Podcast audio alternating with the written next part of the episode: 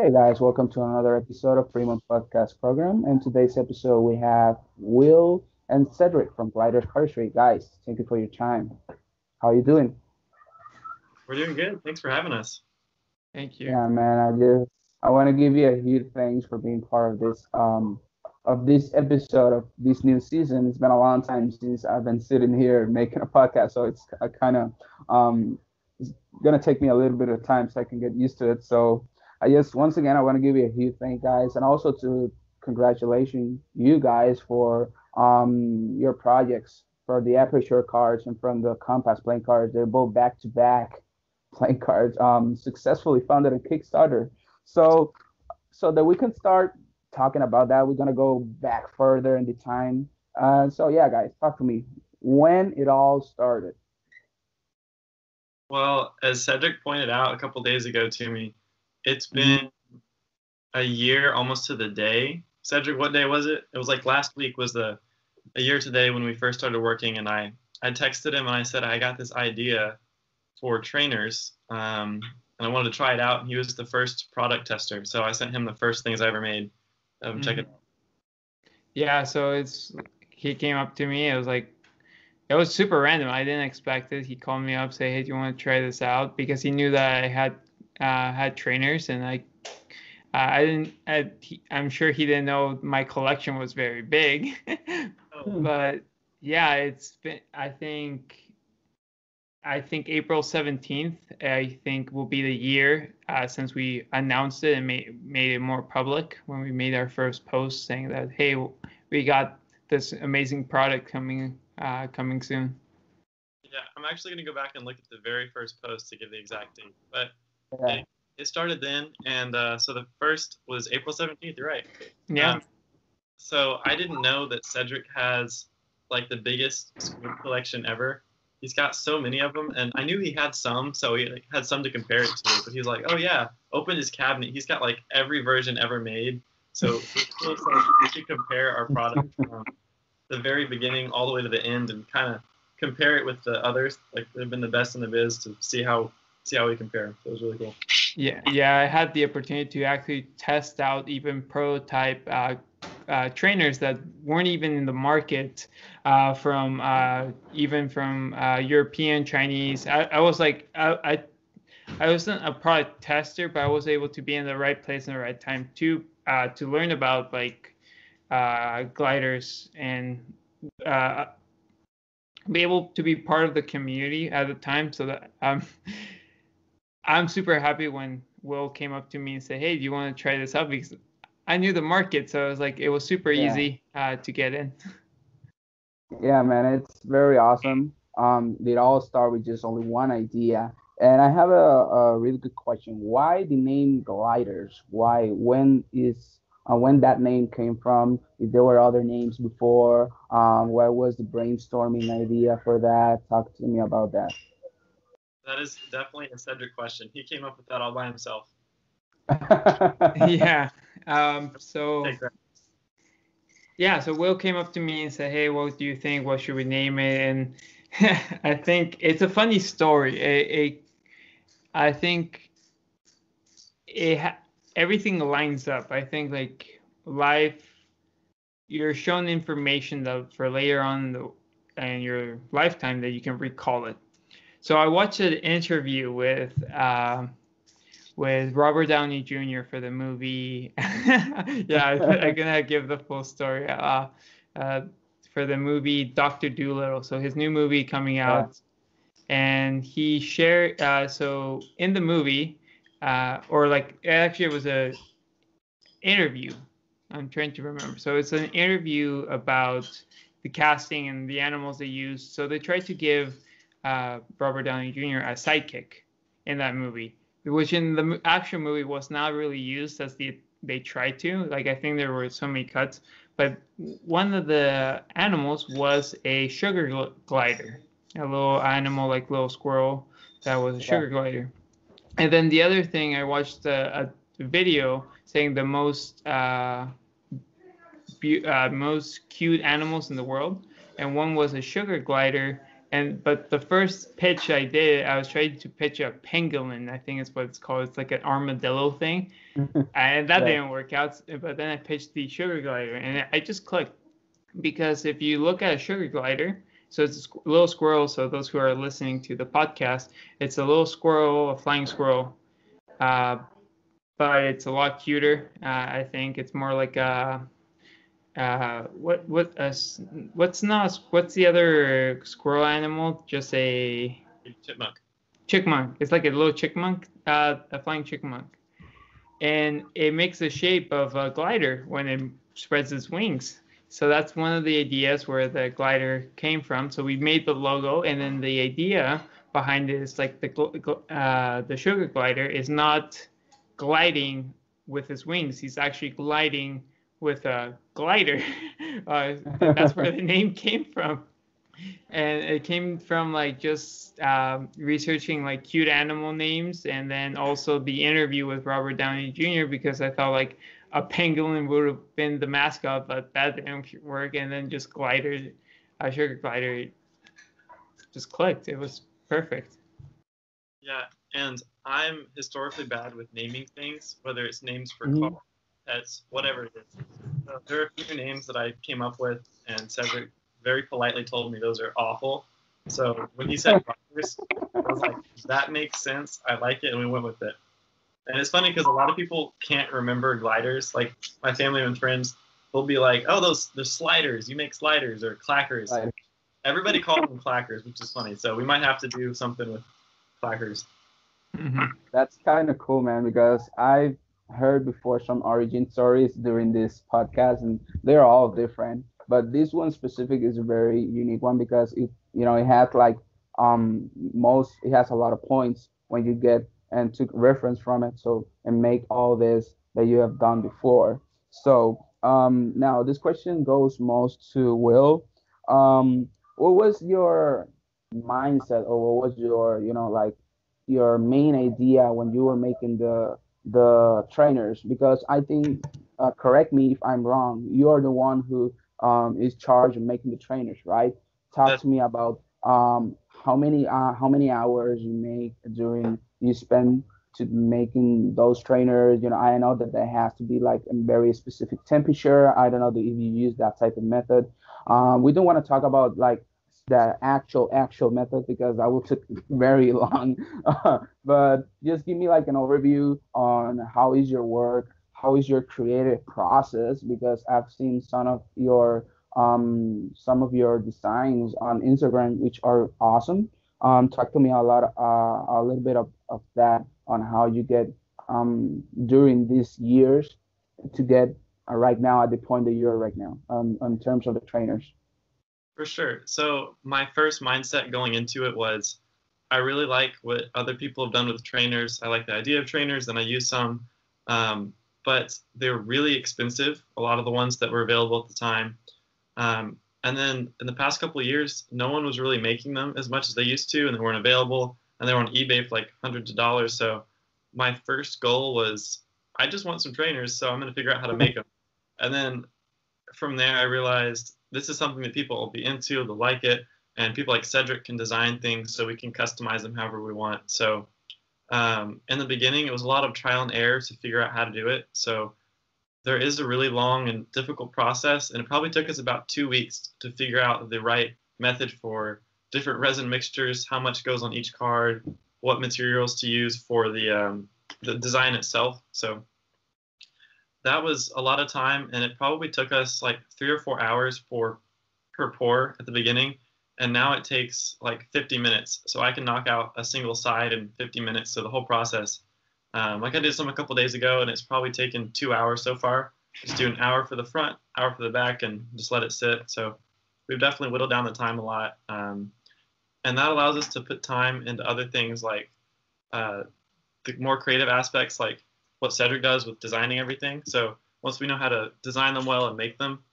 Cedric and I can kind of focus on what kind of designs we want to do, how we want to make them, what they look like, and spend more time perfecting those. So That's really cool because um, there are many people um, in the community that make this type of you know trainers, and most of them, you know, they have his own methods because there are a lot of ways of making it.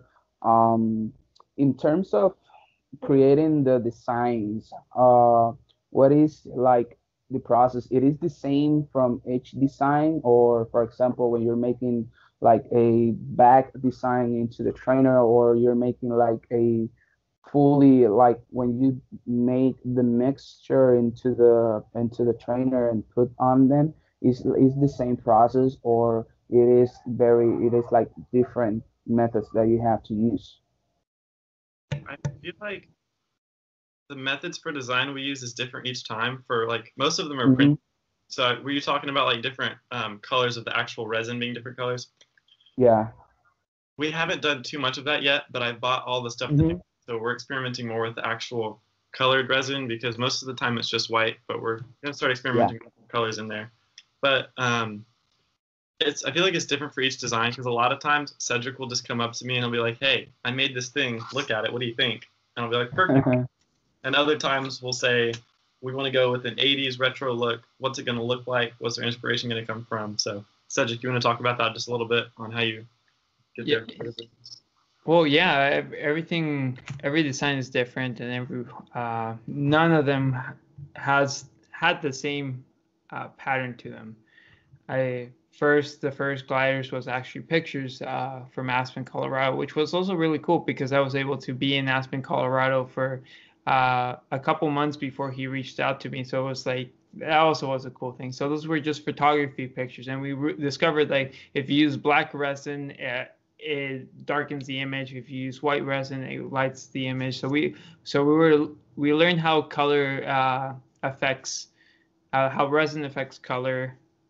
And then I remember my first design was actually based on things that I liked. So at the time I was study, uh, I was well, I'm still into cars. Like I like cars, and the Stingers is designed uh, by by um, is inspired. Sorry, inspired by a Corvette, um, uh, Chev- Chevrolet.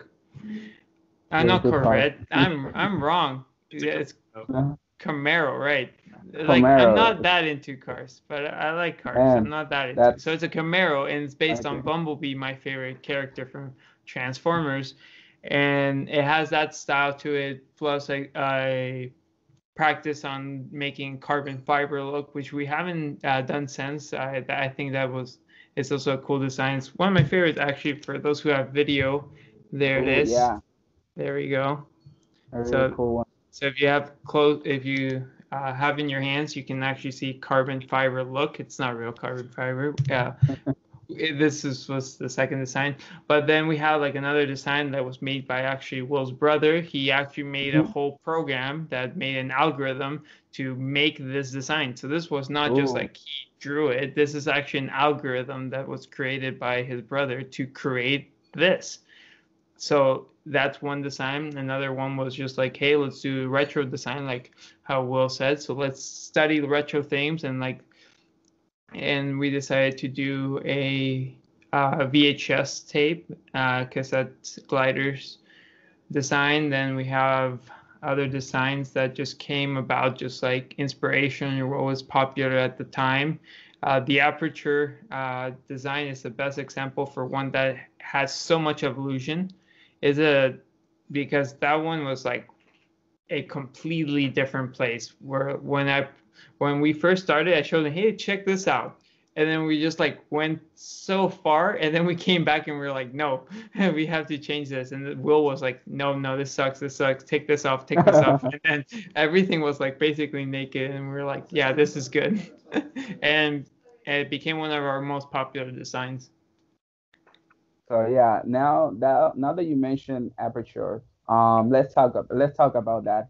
Um, guys, why can you talk to me about the aperture playing cards?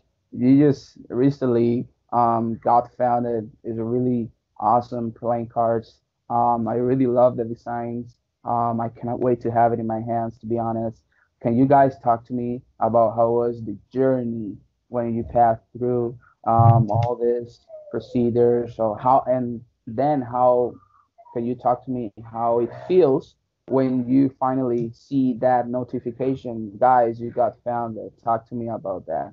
Both. So in the beginning, um, like you said, we made these for uh, the trainers first off, and everybody liked it. They really liked the gliders, and that was kind of our first time we went out and did actual product photography and put more effort into the look of it and having people demo it. And we really had a lot of fun with it. And I don't think Cedric at first thought it was going to be a deck of cards at all. I don't know if he wanted it to be, but I was like, hey, we like it. Let's just make it a deck.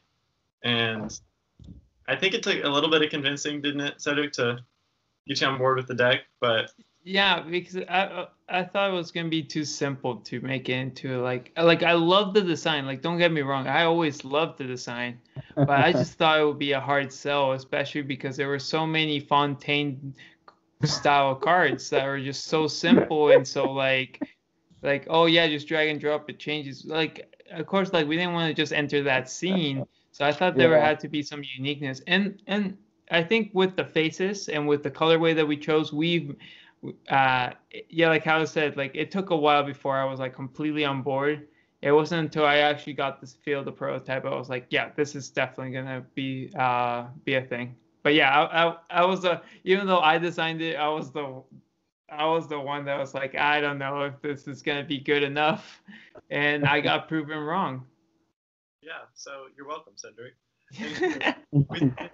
we, we spent a lot of time like we had this, we had this at first, and then once we decided we wanted to make it a deck, we were like, well, we have the entire other side of the deck. You got the faces, numbers, ace of spades, court cards. We spent a lot of time um, figuring out colors, getting colors right for the courts, making sure they all blended well. And I'm really, I'm really kind of happy with the way they turned out because in the beginning, we had a certain colorway for the court cards. We sent it to a few people and heard their thoughts, um, and we changed those slightly. We found better colors that worked. Um, I'm really proud of the way those turned out. So I can't wait for y'all all to see them. But we spent a lot of time on it, and like a lot of people take. Um, of course, every creator is different, but I feel like a lot of people have this idea they take with the deck, and it takes a while to think through it and perfect it. Like Cedric, you did with the Compass deck, and I feel like we took that time with this deck and crunched it into like a week, and just stayed up every night working on it and getting it right. So yeah. So for reference, uh, the uh, what was it? The uh, the my first deck that I created for Kickstarter uh, took me almost six years, five, six oh. years to make. Yeah. So I started in 2016, and then I, I recently I got funded uh, in January, February, February, February is when it like got funded and it was like super crazy because like I spent years on this deck, and it wasn't because I I had so many people review it and check it out, uh, and then things happened in my life, so it was really hard to get this out. And then this deck, I finished it in less than a month. At time, it really it was all done less than a month. Like it's crazy because I, I, mm-hmm. minutes mm-hmm. basically. It was just like t t t, uh, change change change and done. it kind of felt like cheating. Like I hesitated yeah. for that, but I felt yeah, kind of felt like cheating. But it's like it's a thought out deck. It's like it's not like yeah. remember I've been like designing decks for a while, so I've designed many decks between the Compass deck, and so it's like it. I've gotten better, so to the point where like I can make decks in a lot lot faster. So it's like that that's an advantage. But yeah, like he said, it just felt like cheating. Once we actually we had a prototype mm-hmm. NPC and product shots and ready to go, it was kind of we entered into the next phase of the process with Kickstarter. So I think we spent probably just as long writing up the Kickstarter and making it look good as we did designing the deck, maybe even longer. I think we took about a month writing it out. That's that's probably yeah. right. Um, and we watched like every decking around video they have on what's on Kickstarter, and we took all the things they say in different points and made sure we had it formatted exactly how um, people like it, was easy to read. And we really spent a lot of time on the Kickstarter, making it exactly how we wanted it um, and what would be the most marketable. And then we launched it. We had a date, we launched it, and that's kind of the next phase, which was super stressful because every five minutes I'll just be sitting in class refreshing on my phone to see if we went up anymore. And I'm sure Cedric, you did that with the compass too, didn't you? Oh man, I lost so much sleep. Like I was sleeping like at two in the morning. It was bad. Like after the Kickstarter, right now I have a terrible sleeping schedule because of it. I'm trying to like get back to a good schedule, but it's just been hard. But it, it takes your toll, but it is gratifying um, and so humbling at the end of the every Kickstarter because you think about about what it actually means. There's like in my case there were like 300 people who supported me. Uh, technically with the aperture uh, because that's also uh, something I'm part of. Like that's 400 over 400 people that were like, "Hey, I love this. Here's my money," and trusted us with that. Yeah. Yeah, that's something. Um, that's those are like the rewards of making some really good job, and that's why um, making these type of um, quality products it makes your it marks your name into the community. And I know that you've done some collaboration pro, uh, projects. Um, I know that you have done some projects for other playing cards company. Talk to me about that and how it feels you know, to work for someone else. And how was the, the that experience? Um, it was a lot of work. If it was very easy, you know, according to you guys' experience, because I know that you guys have during the time gaining some um, really good experience. Can you talk to me about how you guys get communicated when you're working with a collaboration? I don't know the name. I'm sorry, I forgot the name for the uh, company that you collaborate um, a couple of months ago. So can you just correct me on that and talk to me how it works? Um, yeah, it was that one, and the other one I don't remember the name. I'm so sorry. Sakura. Sakura. Yeah, Sakura. Sakura playing cards. Yeah. Can you talk to me about a little bit of that experience? How was working with them, um, working with the other um, company that you, the um, Will showed me the uh, trainer before. Um, how was that experience, and what do you gain, you know, from that experience so that you can um, took it that experience and apply it to your guys to you guys personal projects? Yeah so i think one of the first ones we did was with um, sam's company. Samuel gordon shout out to him. Yeah. Pretty cool dude on instagram. So uh, i think that was the first one we did. He sent us a few decks of his and mm-hmm. those i think were the first we made out of actual playing cards. So it kind of saved me a lot of time because normally I have to use an X-Acto knife and I cut out every single one of these by hand before I pour resin on them, and that takes hours and hours. And having Sam step in and say, I have an idea, here's the deck, just start on it was like half the work done right there. So from the bat, it was a whole lot easier, I would say, than the designs we usually do. Saves us a lot of time. Um, and it gives it a little bit of different texture on the card itself um, rather than cardstock. So they're unique in that way. They're fun to do. Um, and again, that allowed me to focus on really getting the resin pour down and finishing edges and making sure everything was perfect because I could take the time we would have designing it and put it more into the gliders itself. So that was the first one we did with Sam. That was really fun. And through that, Sam introduced us to um, Francis Garcia, who makes Sakura playing cards. This is yeah. one we got for him. Hard to see on camera, but he had a Kickstarter for his second deck uh, of a similar design. I think the one on Kickstarter was blue, but these were available on there as well. Um, and kind of the same thing. Um, he sent us a few decks over here. He sent me a ton. And we gave people the option to choose between bordered cards and borderless like this. So that was really fun. And um, he was able to take some of the marketing from that, right? So we, all we had to do was pour it, take pictures, and he told everybody about it and brought them to us and we saw a lot of growth through those collaborations. Mm-hmm. and those just kind of fell into our laps but the most recent one was this one the swish plans so yeah. this actually took a little bit more work on our part to reach out to card cuts who has this design.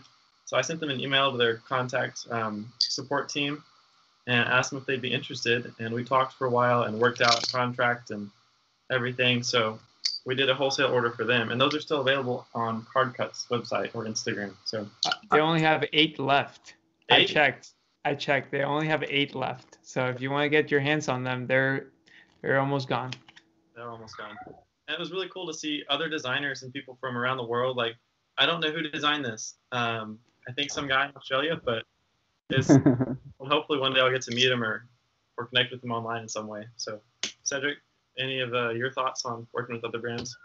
I think it's cool. Like you're also uh, worked with your card legacy. Uh, you work with making yeah. the compass one.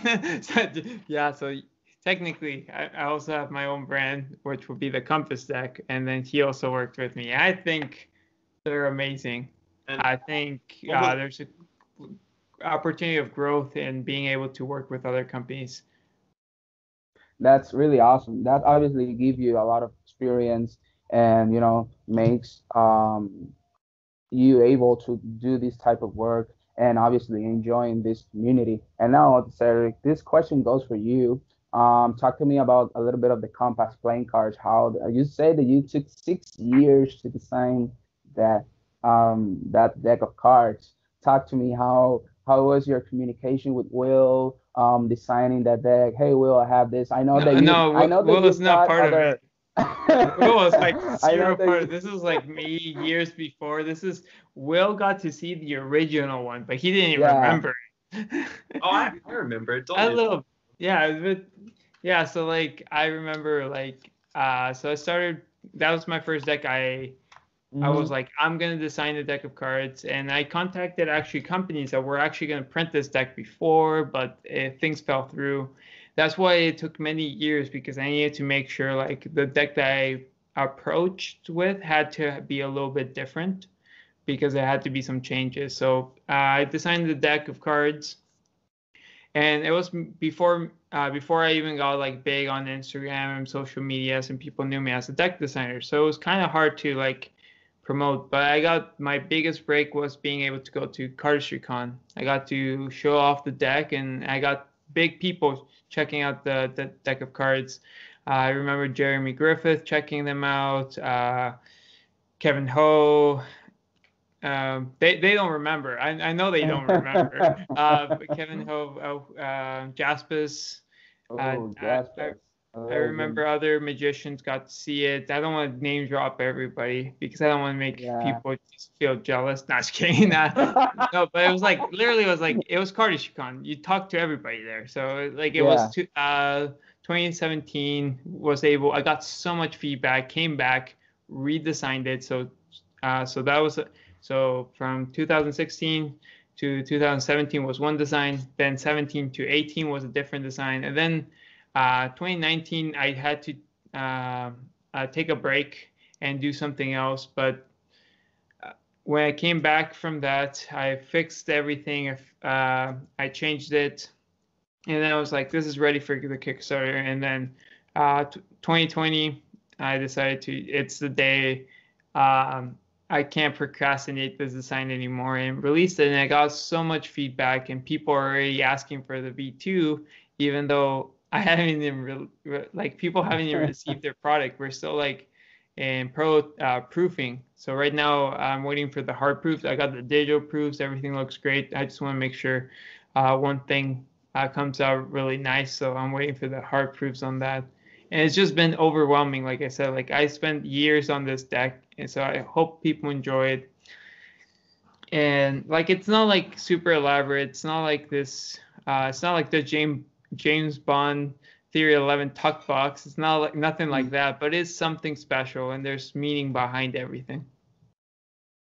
Yeah, that's really awesome, man. That's um as mentioned before, those type of experience give you the chance to work in this community. And during other um besides other questions, I have in here a really interested question for you guys. Which other things besides cardistry you do, guys? Um, which other what are your other hobbies? And if you have any other hobbies besides cardistry like other stuff um, that you can talk to me about it. Go ahead cedric. Um, besides cards let's see. Um, i play piano and guitar. I write a little bit of music so i do music. Um, let's see what else? That's that those are the main things magic and music. Um, i'm a magician too so I oh, do really cool. I do corporate and private events and things. Um, mm-hmm. So those are my three main things: music, magic, and cardistry. Can you talk to me how because at least for me, I start into this community by doing magic, and then I make the transition into cardistry. Your um your case was the same, or you just figured out cardistry and then magic because every every every single person is different. Um, I personally I also play guitar and piano and the bass is a really awesome. It's a really good art form. Um, how do you combine all, all of these type of arts uh, if in case if that was the case that you do um, in terms of when you're performing into a stage uh, when you're doing magic and how do you implement that in when you at the moment that you're um, showing off your um, performance right so to answer your first question i got into cardistry through magic so i started off doing magic mm-hmm. probably like six months before I saw cardistry, and this was back in like the early days when Andrei Jikh was like the only one doing stuff. his videos. Yeah. And Zach Mueller on Expose. What was it called? Expose. And they changed it halfway through those, there. Those were really good times. I'm from from that, from that time before. So that's, that's it, it was the wire before, and then the it changed wire, it to yeah. expose. That man, I remember that the first few episodes. That was crazy. And it was Kristen Gerhart was the other girl. Mm-hmm. Yeah. Yeah. So those those were like the early days of me getting into magic and cardistry. Um, and somewhere in between there, between now and then, was Wizard Wars. I don't know if y'all remember that, but that was also a big part of the, the whole magic thing. That was really cool. But yeah, I got into cardistry through that. Um, and I still use cardistry in performing magic and things, but I don't like to go into it with cardistry. I always like to set expectations low. I like to go in like dropping cards on purpose when I shuffle and things, just to set the bar low. And then once I've kind of broken in and um, performed a few tricks, then I'll open up and do more cardistry things like that. Um, but I don't want to like start out with cardistry because then they're like, oh wow, if you can do that, then you know you can find my card, whatever, no big deal.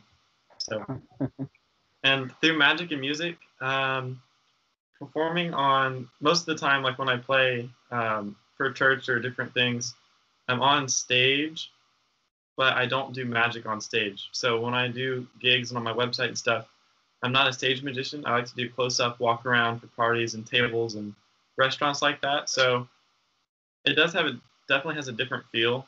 Um, so it's interesting to try and combine doing stuff on stage with more close up stuff. But I think even having a good stage presence definitely helps even in close-up situations and just being aware of your surroundings and things like that.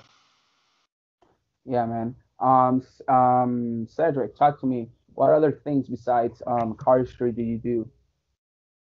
Um, so I also do magic. So that's my first thing. I've been doing magic longer than I've been doing cardistry, but I was always known as the card guide. So that yeah. just that learn so I had to learn more about cards and then cards led to cardistry. I remembered I I remember learning from uh, Dan and Dave's old videos and the trilogy and all mm-hmm. that stuff. It, it's uh, Dan and Dave. You don't know them. They're they're like an indie group, just kind of growing. They're not a household name yet, you know. That's kidding. They're like super into. they're like the reason, right? Yeah. Uh, but oh. other things I do, like uh, I love uh, graphic design, so it's always been my thing. So I've been do- doing graphic designs for many years now. The other thing that I do is uh, I love editing videos. I haven't done it for a couple years now, but I just I've always been behind the scenes guy. I've always loved audio, uh, video and audio production.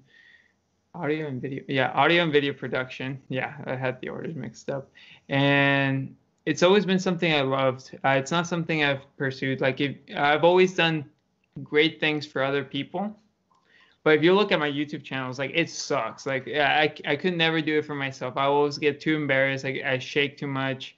But when I, I'm able to work for somebody else, it's a lot better. And and I like video games. That's always been something of my things. Like I love uh, I love esports. Like I, I don't play that much anymore, but I still love watching and rooting for a team. Uh, I think it's my my form of basketball. What other things do I like? Um, I don't know. Like there's a lot of things, uh, but I think those are the main things. That's really awesome, man. I mean, it all complements by itself. And my last question is just to finish this. Um, what are not not what are what is the next step for gliders cardistry? Funny you mentioned that. Yeah. Uh, the next step and the short term, like the next week or two, we are releasing a new design. So we've we're in production of the aperture deck. So while people are waiting for them to get their decks and everything, we want to put stuff out that people can buy if they want to, or people that didn't back the Kickstarter keep having products rolling for them. So um, we're releasing these. Here's a sneak peek. Ooh, These are cool. Um, something very different nice. is each packet is unique, so all five packets are not the same. Um, we're really excited about these, so I'm taking pictures of these soon. They'll be up on the site shortly. But after that, hopefully soon, we have another collaboration coming with uh, with someone. Do you want to talk about that at all, Maxwell? Or do you want to keep that under wraps? Um, yeah, I just want to say for those that you haven't know, um, Gliders is helping me for making the Kickstarter for these deck of cards. I really want to give you a huge thanks, guys. It's been a really a roller coaster for me for doing this. so also yeah, for now- us, it's been a roller coaster Yeah. for us too. so in just um in terms of when or or where we're gonna make it we just gonna um at least for me i'm just gonna keep um in a low profile status because uh, of course i want to you guys finish doing this um, your stuff. But the good thing is that this is 100% sh- uh, sure that we're going um in collaboration with gliders cardistry um in kickstarter so yeah i just want to give you a huge thanks guys for making this project possible and also and i cannot wait for you guys to release those um, trainers on your website. And yeah guys i just want to give you a huge thanks for being in here. It's been a really good time talking. And as always in all the podcasts i'm going to leave a link to all you guys profiles description in here. And also i want to um, i'm going to leave a link into your website guys too so that you can take a look on your products um, to your trainers playing cards everything. I know that you have seen um, got before some um, t-shirts and all the stuff. I i don't know if you guys have still have available. Um, do you guys still have those available? So yeah you can take a look at them hoodies all the stuff. These are some really um, really good guys have some really good potential and i cannot wait to see you guys what you have further in the future to do Thank you so much. Thank you very much for Yeah. having us on. It was a lot of fun.